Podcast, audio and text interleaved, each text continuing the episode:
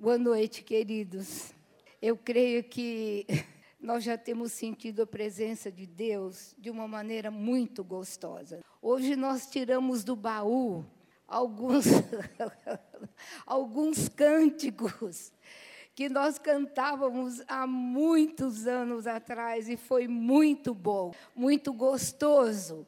E é o que Jesus diz que o homem prudente ele tira do baú as coisas novas e as coisas velhas. Quer dizer que nunca ficam velhas. Aleluia. Mas eu queria que você abrisse a sua Bíblia no Evangelho de São Mateus, no capítulo 9. Evangelho de São Mateus, no capítulo 9, versículos 35. E percorria Jesus todas as cidades e povoados, ensinando nas sinagogas, pregando o evangelho do reino e curando toda sorte de doenças e enfermidades. E vendo ele as multidões, compadeceu-se delas, porque estavam aflitas e exaustas, como ovelhas que não têm pastor. Agora, volta a tua Bíblia para o capítulo 5 de São Mateus. Jesus percorria, não é? Jesus iniciou seu ministério e Jesus percorria as cidades, a palavra de Deus diz, orando pela multidão, ensinando e orando a multidão. E aqui nós lemos e curando toda sorte de doenças e de enfermidades. Mas o versículo seguinte diz que Jesus, olhando as multidões, ele viu não só uma necessidade de cura física, mas Jesus compadeceu-se daquela multidão. Olhou para aquela multidão como ovelhas aflitas, conturbadas, né, exaustas, cansadas, e como ovelhas sem pastor, pessoas soltas, sem esperança, sem paz, sem alegria. E Jesus tinha vindo, meus amados, exatamente para isso. Jesus iniciou seu ministério e uma das coisas que Jesus disse no início do seu ministério: arrependei-vos, porque é chegado a vós o reino de Deus.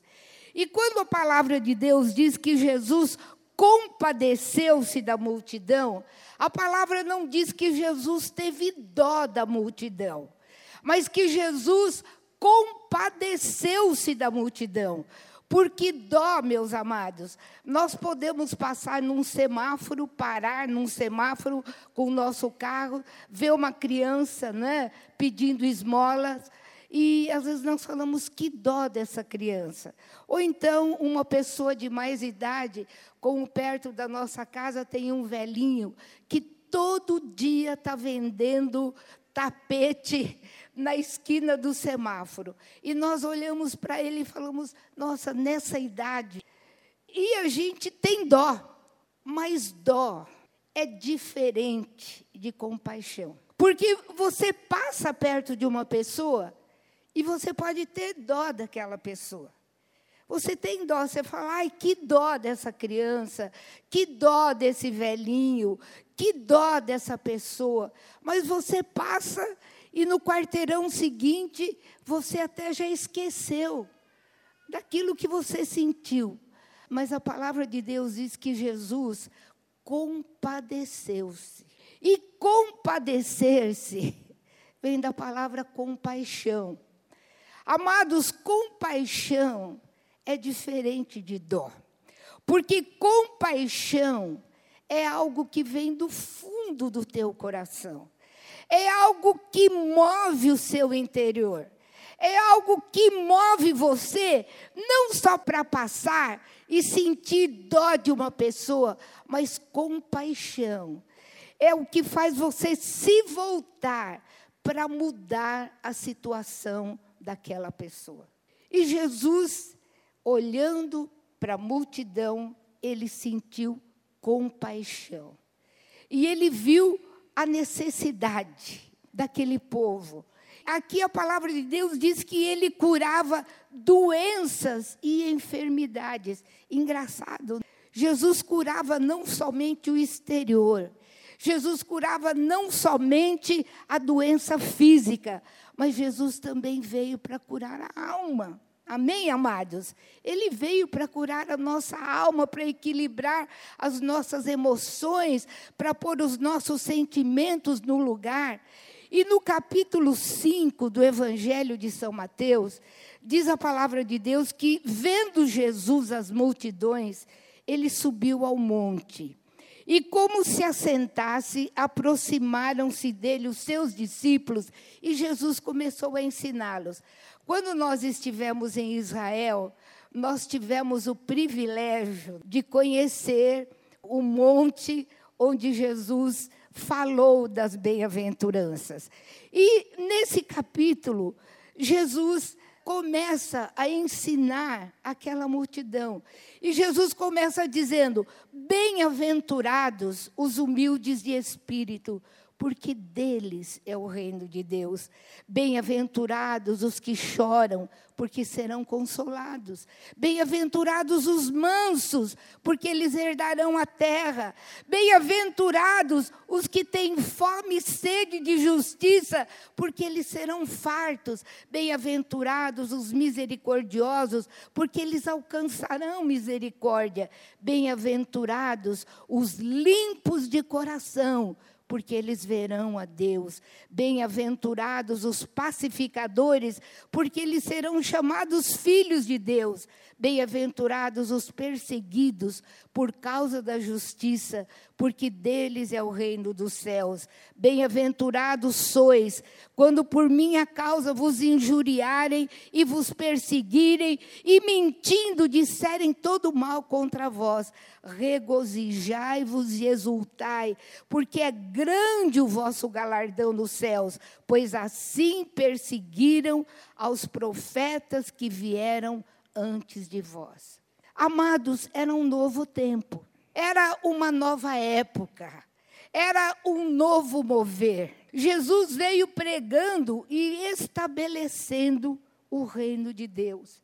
E Jesus ensinava de uma maneira diferente aquela multidão, porque Jesus via não somente a necessidade física, mas a necessidade interior daquela multidão. E ele começou a ensiná-los, dizendo: bem-aventurados. O que é bem-aventurado, meu amado? O que quer dizer bem-aventurado? Bem-aventurado quer dizer abençoado. Então Jesus diz: abençoado os humildes, abençoados são os pobres de espírito, porque deles é o reino dos céus. Mas o que Jesus estava falando, que mensagem Jesus estava querendo transmitir quando Jesus falou pobre de espírito? O que seria, no mover de Deus, o que seria que Jesus estava falando como pobre de espírito? Jesus estava falando que pobre de espírito é alguém, é aquele que submete a sua vontade à vontade de Deus. Aquele que conhece o Senhor e reconhece que em nós não existe bem algum, mas que o nosso coração, meus amados, é sempre voltado para o mal, para aquilo que é errado. Mas aqui Jesus estava falando: olha, bem-aventurado é aquele que me reconhece em todos os seus caminhos. Bem-aventurado é aquele que entrega todos os seus valores. Bem-aventurado ou feliz é aquele que entrega todo o seu direito. Bem-aventurado é aquele que coloca a sua mente em mim, aquele que submete toda a sua vontade à vontade do Senhor e reconhece que Jesus é tudo na sua vida. Amados, você crê assim? Amém? Você é bem-aventurado. Bem-aventurado os humildes. Sabe por quê, meus amados? Porque isto é uma chave para nós entendermos o reino de Deus. Isto é uma chave para uma celebração constante, para uma celebração sadia. Agora, pobre de espírito não é aparência.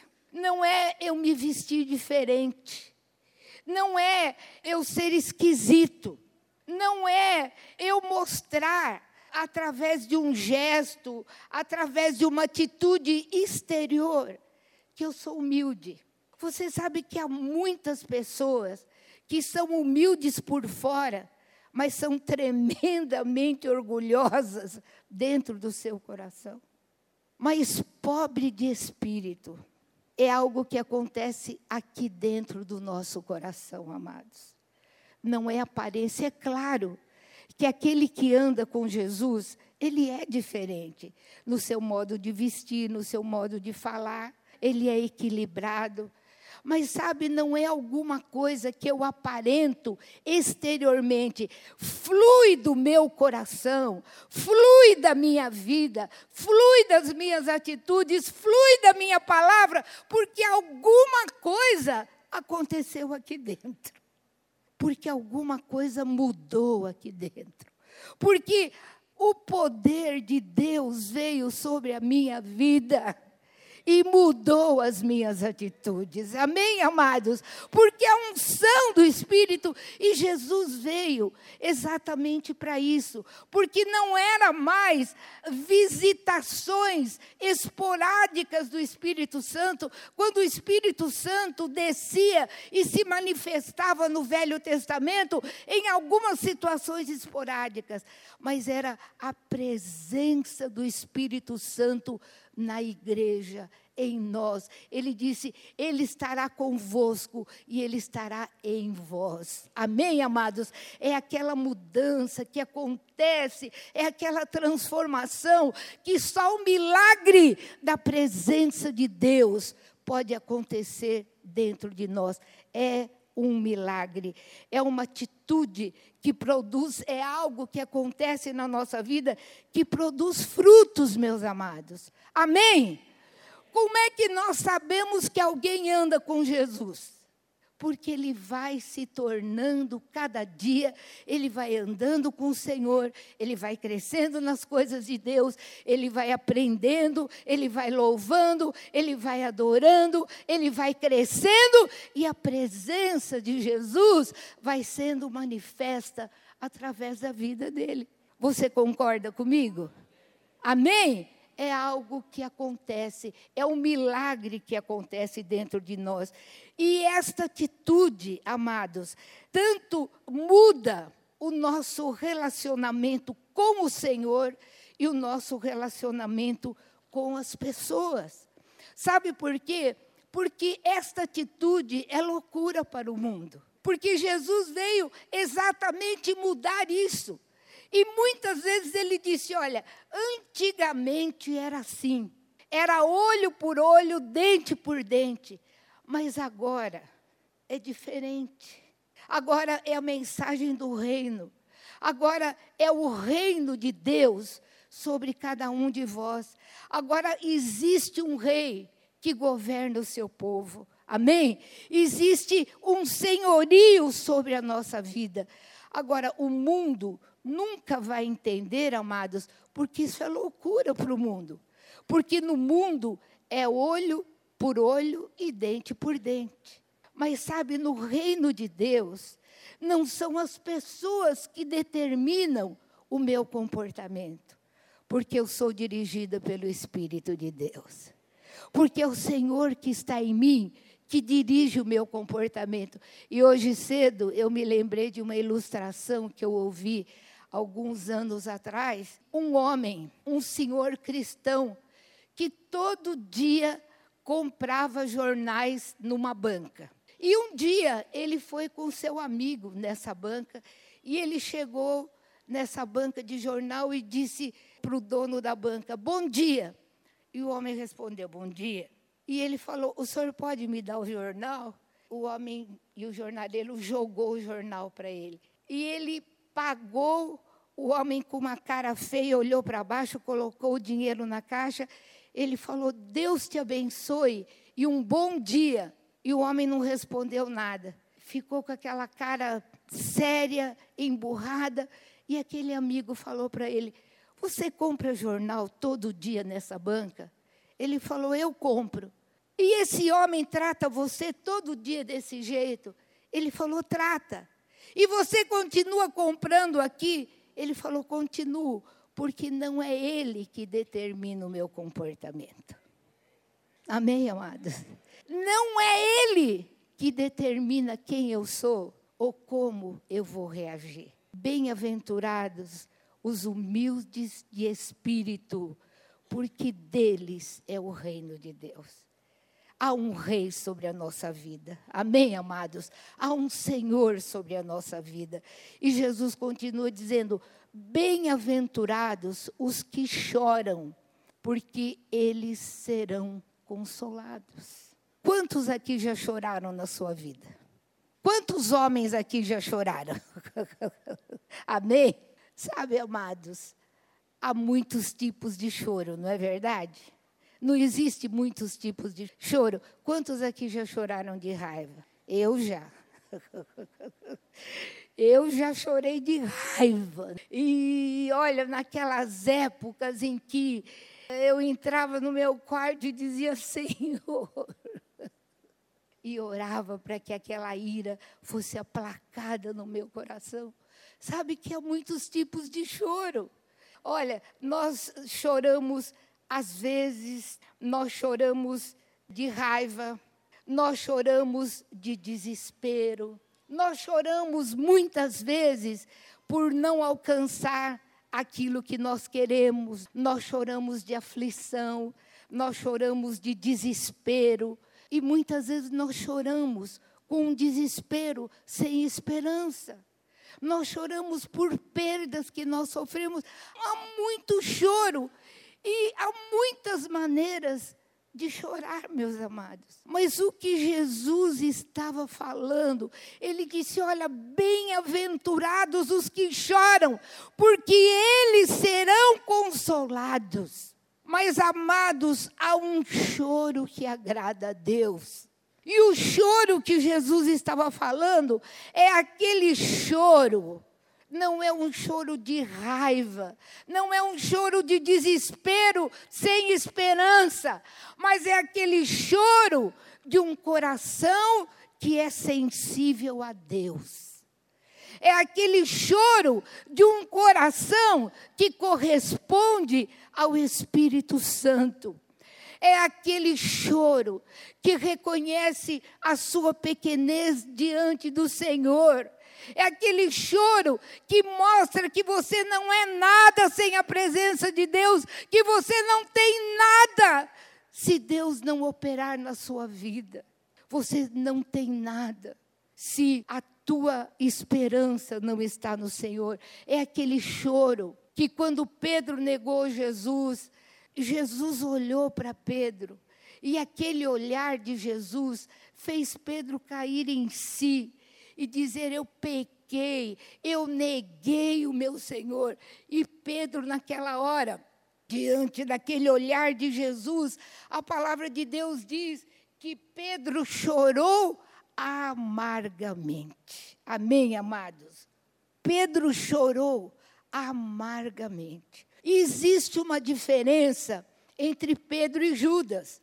Porque Judas, a palavra de Deus não diz se Judas chorou ou não, mas diz que Judas sentiu remorso. E sabe o que acontece? Remorso é diferente de arrependimento. Porque remorso pode levar você até o suicídio mas arrependimento nos traz de volta para Deus.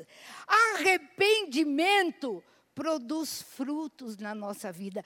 Choro de arrependimento traz a presença de Deus na nossa vida. E o Senhor disse: Olha, bem-aventurado é aquele que chora mas chora tendo sobre si a graça de Deus, mas chora tendo sobre si a unção do Senhor, chora tendo sobre si o perdão de Deus.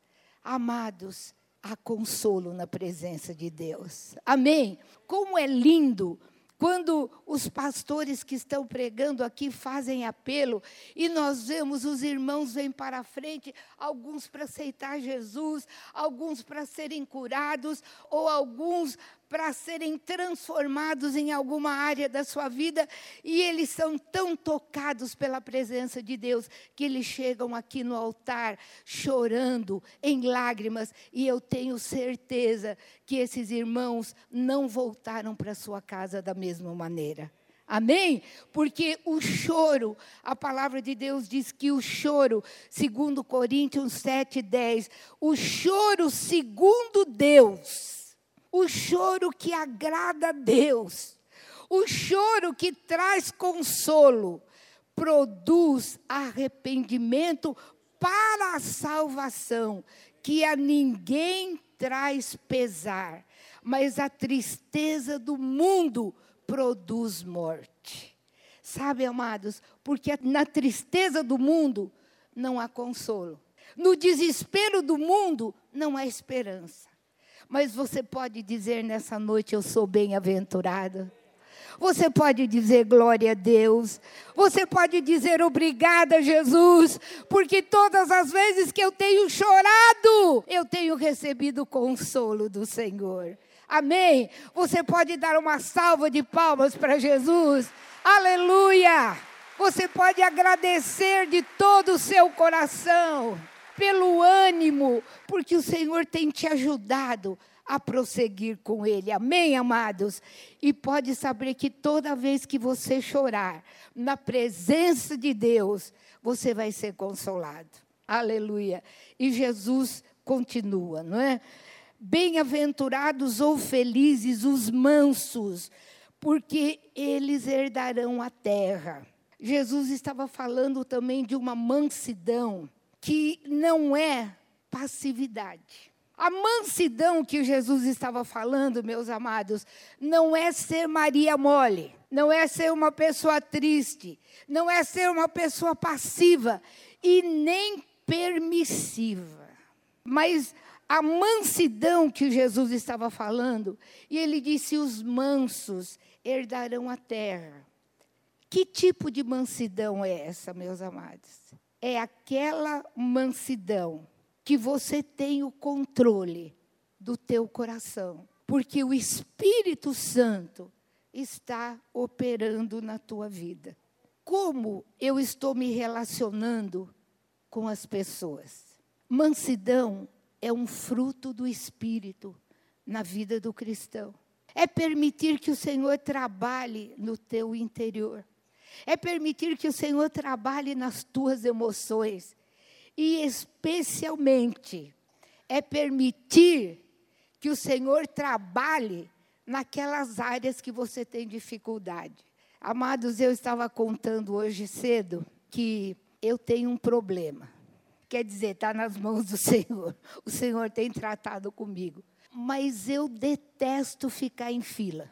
E amados, você já foi no supermercado e já viu aquela placa preferencial? para quem? Para idosos, para gestantes. Mas de repente você vê um abençoado ou uma abençoada, você chega lá com um carrinho cheio e está lá aquela bênção de 20 anos na tua frente. E você é velhinha. E o caixa não faz nada. E você fala dentro de você, mas por que, que o caixa não fala para ela ou para ele que aqui é caixa de velhinho? Toda vez que eu chego nesse caixa, tem um jovem na minha frente. Por favor, jovem do Senhor, não entra na caixa de velhinho. E quando você tem uma velhinha na sua frente, que chega ali no caixa, passa todos os itens, aí a moça do caixa fala: é tanto. Aí ela abre a bolsa, ela tira a carteira, ela joga as moedinhas na sua mão e ela começa a contar moedinha por moedinha. E uma velha mais esperta está atrás já com o cartão na mão. Sabe, amados, você tem que abençoar. Senhor, abençoa essa velhinha. Mas sabe, também aconteceu outra coisa comigo, cuidado com as velhinhas. Eu estava numa loja em Florianópolis com meu neto Felipe. E nós vimos uma fila grande E eu falei, Felipe, você está vendo aquela senhora? Ela está no fim da fila, uma senhora enrugadinha. Eu falei, ela está no fim da fila, Felipe. Ele falou, é mesmo, né, vó? Acho que ela não sabe que ela pode entrar na frente. E eu cheguei para aquela senhora com muito amor e falei, olha, a senhora tem mais de 60 anos, a senhora pode chegar, a senhora pode passar na frente de todo mundo e ir para o caixa. Eu não tenho 60 anos. Meu neto virou e falou: vó, vamos embora. Queridos, mas você vai ser tratado naquilo que você tem mais dificuldade. Amém? E Deus vai te provar naquilo. Olha, eu me lembro de um irmão que era muito bravo na direção. Ele se converteu, ele já tinha mais de 70 anos. E ele ouviu falar que ele devia ser mais calmo no trânsito. Então, um dia, meu filho Samuel estava com ele no carro e alguém cortou a frente dele. Ele foi atrás da pessoa, deixou o carro do lado e falou: burrinho! É, meus amados, são nossas reações. É nisso que Jesus estava falando. Sabe, quando nós deixamos o Senhor trabalhar, dentro do nosso coração, isso vai determinar como nós vamos reagir diante de situações contrárias.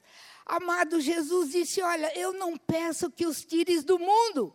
Nós estamos no mundo, nós estamos sujeitos a toda hora a sermos confrontados, a sermos provados. E, meus amados, como nós vamos reagir diante dessas situações. Bem-aventurados os mansos. A pessoa mansa, meus amados, não é a pessoa perfeita. Nós não somos perfeitos, mas é a pessoa tratada e tratável.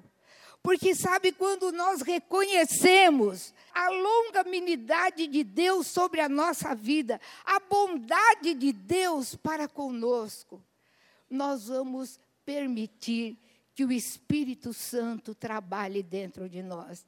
E eu ouvi uma vez uma frase, amados, que eu nunca mais esqueci. Essa irmã que estava ministrando, ela diz: Olha, nós nunca podemos nos esquecer que as palavras, os sentimentos passam, mas as pessoas ficam. Amém, amados?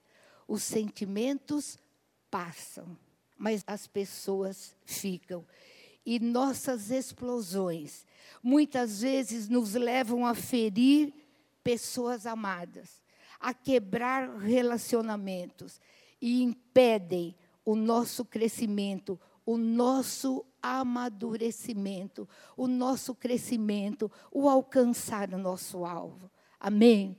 Bem-aventurados os mansos, porque eles herdarão a terra. E Jesus continua: bem-aventurados ou felizes aqueles que têm fome e sede de justiça, porque eles serão fartos. Aqui Jesus não estava falando aquele que tem fome de bênçãos. A bênção vem, meus amados. A bênção nos acompanha. A bênção é uma herança daqueles que servem a Deus daqueles que pertencem ao seu reino. Talvez você não saiba, mas um dia no reino de Deus, Deus vai te mostrar que para você chegar aqui hoje, Deus te livrou de muita coisa. Há muita coisa, há muita ação dos anjos de Deus que nós nem percebemos na nossa vida mas o livramento está aí. O livramento veio sobre nós. E um dia o Senhor vai nos mostrar. Mas, meus amados, sede de justiça é aquele sentimento gerado pelo Espírito de Deus dentro de nós que nos faz amar e ansiar pela presença de Deus. Aquele sentimento que nos faz amar o Senhor, a Sua palavra, acima de todas as coisas. Sede de justiça é sede da palavra, é sede do conhecimento, é sede de crescer em Deus, é sede de alcançar aquele alvo que Deus tem proposto para cada um de nós. E a palavra de Deus diz: bem-aventurados e felizes são aqueles que têm sede de justiça, aqueles que querem crescer. Amados, Deus não nos chamou para parar. A nossa salvação foi a nossa primeira experiência no Senhor. Mas o Senhor nos chama para um alvo, andar com Ele, crescer com Ele, conhecê-lo cada vez mais, até que nós atinjamos aquela estatura de varão perfeito. É amar a palavra, é desejar a palavra. Davi dizia: Olha, como a corça suspira pelas correntes das águas, assim a minha alma suspira por ti, ó Deus. É aquele desejo de estar junto, é aquele desejo de estar na presença de Deus. A minha devocional, meus amados, não é uma obrigação, mas a minha devocional é algo que eu tenho alegria. Porque eu vou aprender a palavra, porque eu vou orar, porque eu vou buscar a presença de Deus, porque eu vou crescer no Senhor. Você pode dizer amém? Aleluia. E Davi, no Salmo 19, sabe que Davi nos ensina tanto. Muitas vezes nós lemos no Salmo de Davi, nós lemos muitas vezes uma derrota aparente. E Davi abrindo seu coração diante de Deus, falando dos seus inimigos, falando das suas dores, mas de repente ele diz: até que eu entrei na presença do Senhor, até que eu contemplei o Senhor, até que eu busquei o Senhor. E sabe, meus amados, a sede de justiça, a sede de Deus, a sede da palavra de Deus, a sede de conhecer o Senhor, a sede de crescer com Ele, nos leva, amados, a uma paz, a uma alegria e a uma vitória essa celebração, nós estamos no ano de celebração.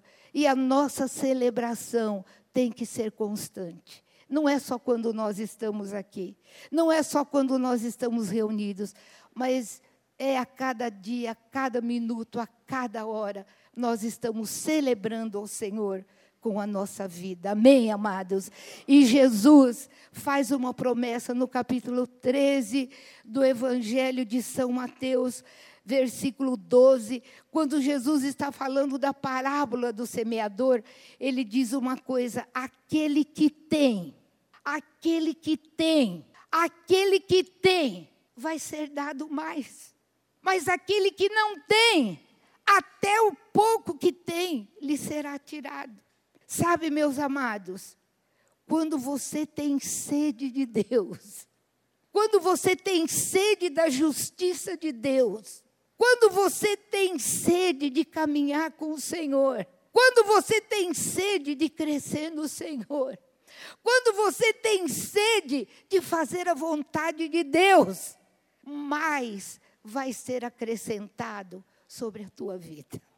Mais vai ser acrescentado no teu interior. Mais você vai ser transformado. Mais a tua vontade vai sendo substituída pela vontade do Senhor. Mais você vai tendo vitória naquilo que tem sido empecilho para o teu crescimento em Deus. Quantos têm fome e sede de justiça? Amém. A palavra de Deus te faz uma promessa: você será farto. Amém? Você terá em abundância. Glória a Deus. Aleluia. E Jesus continua: Bem-aventurados ou felizes os misericordiosos, porque eles alcançarão misericórdia. Você sabe que quando você levantou nessa manhã, as misericórdias de Deus já tinham sido renovadas na tua vida. Você sabe disso. E você está alegre por isso. Amém? Amém? Você está debaixo da misericórdia do Senhor. Agora, o que significa? Jesus disse: Felizes os misericordiosos, porque eles alcançarão também misericórdia. Misericórdia, segundo Deus, é você colocar o teu coração na miséria do outro. É você se identificar de uma tal maneira com aquela pessoa que você passa a sentir o que aquela pessoa está sentindo. Ser misericordioso não é somente perdoar quem te ofendeu, mas é perdoar também quem ofendeu a quem você ama. Porque muitas vezes, meus amados, a ofensa sobre um querido nosso parece que dói mais do que a ofensa sobre a nossa vida, não é verdade? Mas misericórdia é você perdoar também aqueles que ofendem aquele que você ama. Quando eu passei aqueles 29 dias, amados, no hospital, com aquela bactéria que não cedia, e eu estava lá totalmente dependente, um braço com soro, com sangue, o outro braço quebrado, imobilizado. E eu sei que Deus permitiu isso, porque nesses 29 dias, Deus falou, Deus me revelou, Deus, olha, me fez crescer ainda mais, meus amados. E uma das coisas que Deus falou profundamente ao meu coração que nós precisamos valorizar mais o corpo de Cristo, a família que Deus nos deu. Você ama o teu irmão? Você ama? Você ama o teu irmão em Cristo? Amém? Você ama a tua célula? Você ama o que Deus tem feito na tua vida através da igreja? Amados, nós temos irmãos de aliança. Nós temos amigos verdadeiros. Nós temos pessoas que nos amam, verdadeiramente nos amam. E naqueles dias eu pude sentir o amor da minha filha, das minhas noras, das pastoras amadas aqui da igreja, que passaram noites comigo, me servindo, me abençoando. Eu fui tremendamente amada, eu fui tremendamente abençoada. E Deus me falou profundamente: você tem valorizado o corpo como deve ser valorizado. Amados, você tem agradecido a Deus por esta família a que você pertence. Você tem agradecido a Deus pela tua célula, pelo teu líder, pelos irmãos que estão ao teu lado, orando por você, te abençoando na tua necessidade. Levante a tua mão e diga obrigado, Jesus. Obrigado, Jesus, pela minha família espiritual. Obrigado pelo teu corpo. E sabe, meus amados, Deus me falou também. Quantas vezes, especialmente nós líderes, que somos chamados para visitar uma pessoa, um enfermo, para dar uma palavra, quantas vezes nós já sabemos de cor aquilo que nós vamos falar, não é verdade? Nós chegamos no enfermo, olha, Deus te abençoe, eu estou orando por você, mas você está verdadeiramente orando? olha, Deus te abençoe, viu? Tenha fé. Mas, amados, misericórdia é realmente aquilo que sai do profundo do teu coração. Minha irmã, eu estou orando por você.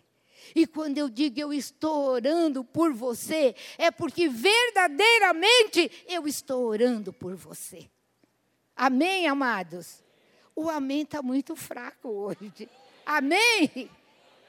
Quando eu digo Deus te abençoe, eu estou dizendo Deus te abençoe não é daqui para fora. Quando eu digo ao meu irmão, quando eu digo, Paulo, você pode contar comigo. Gersili, você pode contar comigo. Eu não estou falando, Paulo, conta comigo. Mas eu estou falando, Paulo, Gersili, vocês podem contar comigo. Eu vou orar por vocês. Amém. É um compromisso que eu tenho diante do Senhor. Amados, misericórdia é algo mais do que palavras, é aquilo que o Senhor teve por você. A misericórdia de Deus foi manifestada em Jesus. E a misericórdia de Jesus foi dar a vida dele por nós. Misericórdia é sentir realmente a dor, é sentir o problema, é sentir a luta daquele irmão e verdadeiramente colocar no nosso ombro ao lado. Olha, nós estamos juntos, nós estamos orando, nós estamos te abençoando. Amém, amados? Amém, amados? Quantos querem ser misericordiosos. Quantos querem que a misericórdia de Deus seja abundante na sua vida? Diga amém, Jesus. Glórias ao teu nome. Bem-aventurados os limpos, porque eles verão a Deus. Os limpos de coração, porque eles verão a Deus. Amados, nós encontramos na palavra de Deus muitas advertências sobre o nosso coração. No capítulo 4, no versículo 23 de Provérbios, a palavra de Deus diz: sobre tudo o que se deve guardar, sobre todas as coisas que se deve guardar, guarda o teu coração, porque dele procedem as fontes, as saídas da vida. Quer dizer, o que jorra de dentro de você é aquilo que está no teu coração. Jesus disse: a boca sempre vai falar daquilo que está no seu coração. Você chega perto de uma pessoa amargurada e o que que sai daquela pessoa? Amargura, não é? Amargura. E você está perto de uma pessoa triste, o que sai do seu coração é tristeza. Por isso que a palavra de Deus diz que nós precisamos examinar o nosso coração, que nós precisamos permitir que o Espírito Santo opere no nosso coração. Guarda o teu coração, a nossa motivação, os nossos mais profundos sentimentos e desejos, meus amados. Quando Jesus está falando do coração, ele está falando do centro da nossa vontade, do centro da nossa mente, das nossas emoções e da nossa personalidade. Guarda o teu coração, guarda o teu coração, guarda o teu coração, porque dele procedem as fontes da vida. Amém, amados? No Salmo 24, Davi profere uma palavra, ele diz: Quem subirá ao monte do Senhor? Quem subirá ao monte do Senhor? Ele está falando quem vai subir à presença de Deus, quem vai alcançar esses lugares altos do Senhor. E ele continua: o que é limpo de mãos e puro de coração. Paulo, na carta aos Romanos, ele diz que nós precisamos renovar a nossa mente. Nós estamos vivendo uma geração de liberação, meus amados, de internet. O que era, já não é mais, não é verdade? O que era puro antigamente, agora não é mais. As coisas mudaram completamente. E por não saber lutar contra essas coisas que operam lá fora, o mundo anda com a maré. O mundo vai de acordo, por quê? Porque não tem forças, meus amados. Mas nós temos uma força diferente. Nós temos o Espírito de Deus dentro de nós. Nós temos a palavra de Deus para nos nortear.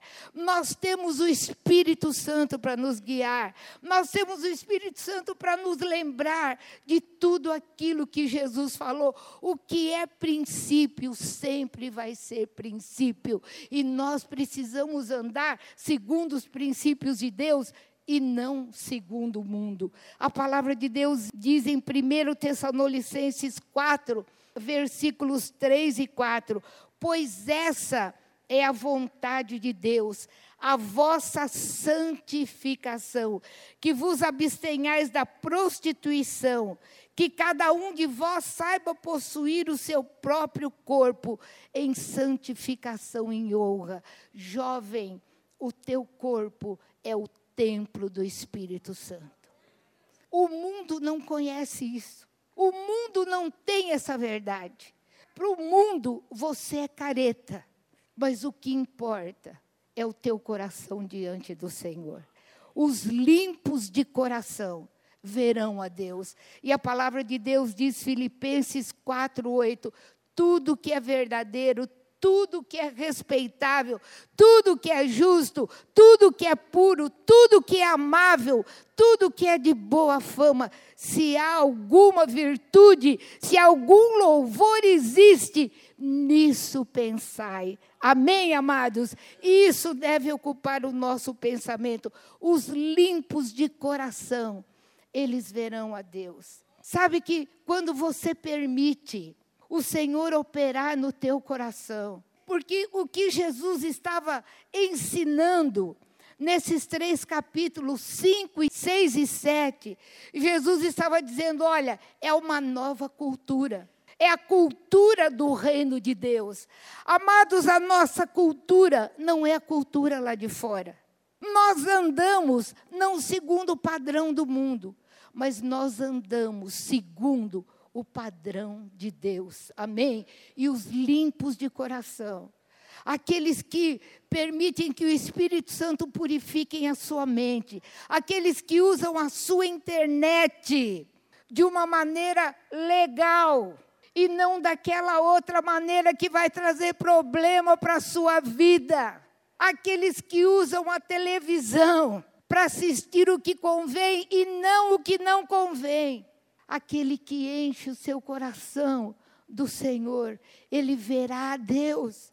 Sabe como? Porque você vai andando com o Senhor, você vai conhecendo o Senhor, você vai permitindo Ele operar na tua vida, no teu coração, e teus olhos vão sendo abertos.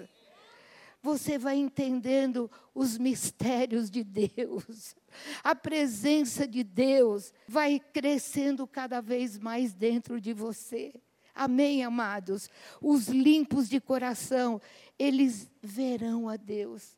Eles terão cada dia mais conhecimento, cada dia o Espírito vai acrescentar mais sobre os seus corações. Você pode dizer amém. Você pode dizer obrigado, Jesus. Você pode dizer como Davi: cria em mim, ó Deus. Diga comigo: cria em mim, ó Deus, um coração puro e renova dentro de mim um espírito reto. Amém. Aleluia. Bem-aventurados os pacificadores. Nós já estamos terminando, amados, porque eles serão chamados filhos de Deus nós vivemos num mundo sem paz, não é verdade? Não existe paz. Nós vivemos num mundo conturbado de pessoas conturbadas, de corações aflitos. Agora, por que, meus amados, o pacificador é abençoado? Porque ele é diferente. Porque ele tem paz no seu coração. Ele tem uma paz que o mundo não entende. Sabe por quê? Porque é uma paz que vem do Senhor. Não é natural, é sobrenatural. Você tem um milagre dentro de você. Você tem paz. Você pode dizer amém? Por quê? Porque o Senhor tem te dado paz. Porque o teu Senhor é o príncipe da paz. E quem tem paz promove paz. É diferente por quê? Porque a presença do Senhor, a paz do Senhor, faz diferença na sua vida. Eu me lembro de uma ocasião que o pastor Samuel, nós chegamos da reunião da tenda, da reunião à noite, e não tinha pão em casa, e ele foi à padaria, era vizinha nossa, para comprar pão. E ele chegou em casa e nos contou: havia uma briga naquela padaria. As pessoas estavam discutindo, uma delas tinha até tirado a roupa. Quando ele chegou naquele lugar, ele tinha saído do culto onde Deus havia operado tremendamente. Quando ele chegou naquele lugar, as pessoas simplesmente pararam. Um estava desafiando o outro, brigando e desafiando. A hora que ele pôs os pés naquele lugar, o ambiente daquele lugar mudou. Nós estávamos um dia numa fila de ônibus em São Paulo. Eu devia ter uns 17 anos. Eu estava com o meu pastor, nós estávamos tomando ônibus para ir para a igreja. E nós estávamos na fila do ônibus, estávamos na frente. De repente, uma moça sai do final da fila, chega para o pastor e fala: Fala alguma coisa comigo. E ele ficou olhando para ela: Fala alguma coisa comigo. Eu estou desesperada. Fala alguma coisa comigo. A presença de Deus na vida daquele homem atraiu aquela moça que estava desesperada, sem que aquele homem pronunciasse uma palavra. Depois nós tivemos oportunidade, ele pregou, aquela moça se converteu ela foi atraída pela presença de Deus. Amados, essa paz que o Senhor nos dá precisa fazer a diferença nesse mundo, amados. Nós temos paz e nós precisamos promover paz. O pacificador, ele é também um reconciliador. O pacificador, ele sabe usar a sua língua para a glória de Deus. O pacificador é aquele que está sempre pronto para ouvir, tardio para falar e tardio para se irar, amados. O pacificador, ele está sempre pronto para pedir perdão e para perdoar. O pacificador liga, ele reconcilia. E a palavra de Deus diz que os pacificadores serão chamados filhos de Deus. Amém, amados? Bem-aventurados os pacificadores, aqueles que têm paz e aqueles que promovem paz, porque eles serão chamados filhos de Deus. A última bem-aventurança: bem-aventurados ou felizes os perseguidos por causa da justiça, porque deles é o reino. Bem-aventurados sois quando por minha causa vos injuriarem e perseguirem e mentindo disserem todo mal contra vós. Regozijai-vos e exultai, porque é grande o vosso galardão nos céus, pois assim perseguiram os profetas que vieram antes de vós. Amados, nós louvamos a Deus, porque nós vivemos num país onde há liberdade. Mas você sabe que nesta hora, talvez nesse exato momento, muitos estejam dando a sua vida por amor a Jesus, por não negar o nome de Jesus.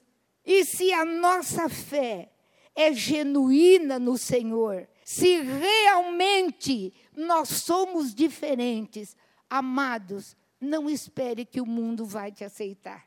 Quando você confessa Jesus com os seus lábios, Jesus disse: Olha, o servo não é maior do que o seu senhor. A perseguição, muitas vezes, não é aquela perseguição ainda que nós temos notícias, como no Paquistão, como na China, que a igreja não pode se expressar. Vamos aproveitar o tempo, vamos aproveitar a oportunidade que nós temos, amados, de falar de Jesus, de pregar o Evangelho, antes que venha uma perseguição.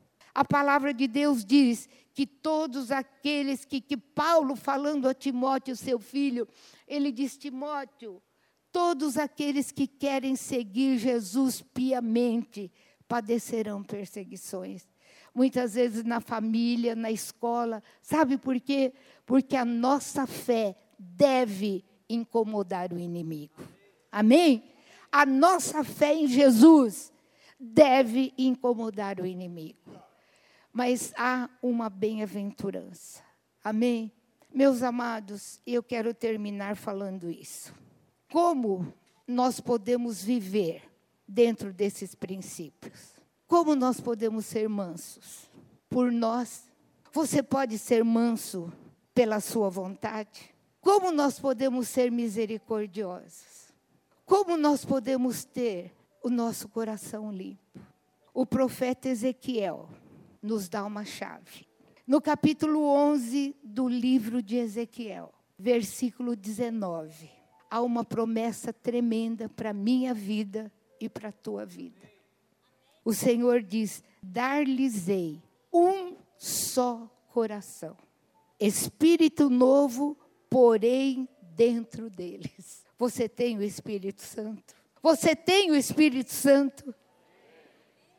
Espírito novo porei dentro deles. Tirarei da sua carne o coração de pedra.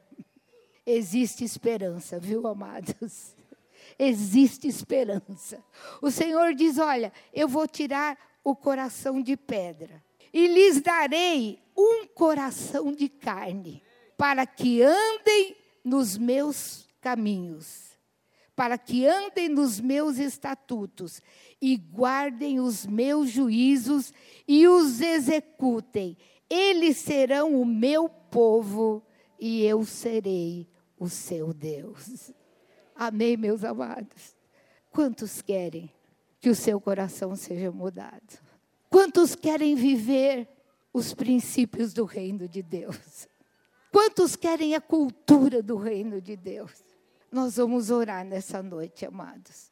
Eu disse de manhã que eu queria ser a primeira a me colocar aqui na frente e a me colocar à disposição do Senhor, para que Ele me mude, para que Ele me transforme, para que Ele me faça mais mansa, para que Ele limpe o meu coração, para que Ele me faça pacificadora, para que Ele me faça humilde de espírito eu estou aqui com a minha mão levantada dizendo: Eu quero, Senhor. Eu quero. Eu quero. E se você quer nesta noite também, você é livre. Nós vamos cantar esse cântico e você vai levantar. E você vai colocar a tua vida nas mãos do Senhor. E naquilo que você tem sentido dificuldade. Senhor, eu não consigo ser manso. Senhor, eu vivo irritado. Senhor, eu não consegui ainda me libertar de pensamentos impuros. Eu ainda não tenho aquela paz. Eu não tenho promovido paz. Você tem oportunidade nesta noite de ter a tua vida trocada pelo poder de Deus.